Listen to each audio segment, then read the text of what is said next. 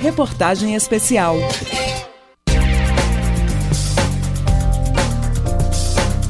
Voltamos com o Jornal FMG, agora meio-dia e 57.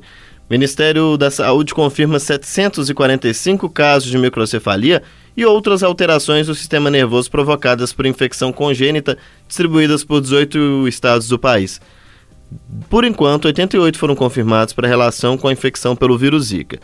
Desde outubro passado, foram notificados 6.158 casos suspeitos de microcefalia no Brasil. Destes, 1.182 foram descartados. As investigações começaram em novembro, mas há registros de crianças nascidas com malformação antes disso. Até 5 de março deste ano, foram registrados 157 mortes de criança com indícios de microcefalia e ou alteração do sistema nervoso central após o parto ou durante a gestação. Minas tem um caso confirmado e outros 27 em investigação. Os sintomas e a medicação para a Zika você já conhece. Mas será que os boatos de que a doença pode causar problemas neurológicos são verdade? E a ligação entre o vírus e a síndrome de Guillain-Barré? Essas e outras respostas em mais uma reportagem da série Aedes Mitos e Verdades, que tem produção de Maria Dulce Miranda. Aedes Mitos e Verdades.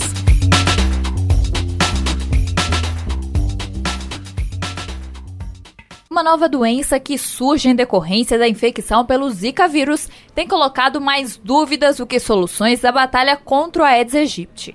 Especialistas apontam que, apesar de apresentar sintomas brandos, a Zika pode deixar sequelas graves se o paciente desenvolver a síndrome de Guillain-Barré, uma doença neurológica de origem autoimune que provoca fraqueza muscular generalizada, em que em casos mais graves pode até paralisar a musculatura respiratória, impedindo o paciente de respirar, levando assim à morte.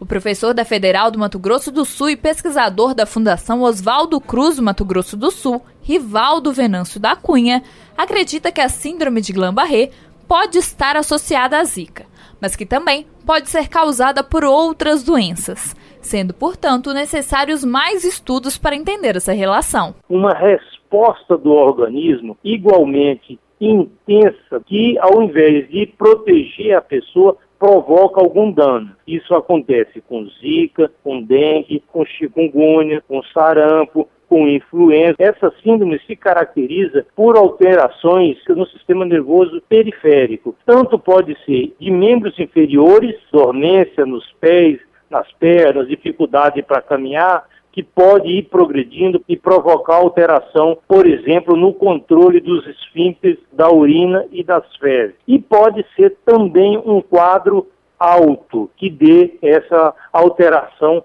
facial na pessoa ou em membros superiores, de mãos e braços. Em comunicado emitido nesta semana, a Organização Mundial da Saúde aponta que houve aumento dos pacientes com a síndrome de Guillain-Barré em nove países, sendo que em vários casos houve a confirmação da presença do Zika. Muitos pacientes precisam ficar internados por até 51 dias. Mas ainda não há informações sobre a probabilidade de um paciente com Zika desenvolver a síndrome de Guillain-Barré. Também circulou nas redes sociais que a Zika causaria doenças neurológicas em crianças e idosos. A possibilidade existe, mas é baixa, tranquiliza o professor da Federal do Mato Grosso do Sul, Rivaldo Venâncio da Cunha.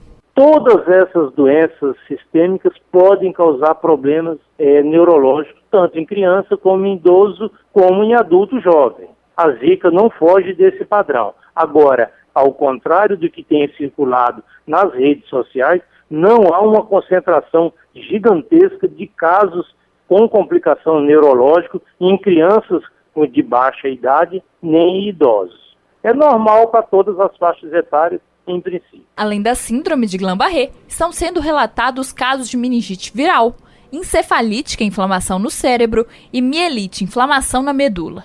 Ainda não existe confirmação de que o Zika vírus possa realmente causar todos esses quadros e enfermidades mas já é o suficiente para a comunidade médica ligar o alerta vermelho. O neurologista do Hospital das Clínicas da UFMG, Paulo Cristo, chama atenção para a necessidade de se manter os trabalhadores em saúde bem informados sobre o Zika e a síndrome decorrente da infecção para que possam atender adequadamente os pacientes que buscam serviços de saúde. Primeira dificuldade é, como é uma doença nova, muitos profissionais de saúde têm que ser alertados desse fato. Estamos mais acostumados com a dengue, um pouco menos com o chikungunya e o zika é recente. Então, primeira dificuldade é o desconhecimento, às vezes, dessas síndromes que podem ser causadas pelo zika. E a segunda dificuldade é o acesso aos testes diagnósticos, testes sorológicos. Nós já temos esses testes de mais fácil acesso para dengue, mas para o Zika ainda é mais restrito. Então, eu acho que quando a gente tiver disponibilizado esses testes sorológicos com mais facilidade, eu acho que o diagnóstico vai ser mais adequado. Também atribuída ao Zika vírus a ocorrência de microcefalia, malformação congênita em bebês, condição em que a circunferência craniana ou perímetro cefálico é menor do que o esperado para o momento do nascimento. Essa relação não está 100% comprovada, embora pesquisas recentes tenham reforçado as evidências de associação entre o Zika e a microcefalia em recém-nascidos. A própria diretora-geral da Organização Mundial da Saúde, Margaret Chan, declarou em visita ao Brasil que o vírus da Zika é culpado pela microcefalia até que se prove o contrário. Repórter Maria Dulce Miranda. Na próxima reportagem da série Aedes Mitos e Verdades, você fica sabendo se as histórias sobre os casos de microcefalia ligados ao Zika vírus são ou não verdade. Pelo que a, a diretora da OMS falou, até que se prove o contrário, são verdade sim, né? A série tem produção de Maria Dulce Miranda e edição de Gustavo Cunha.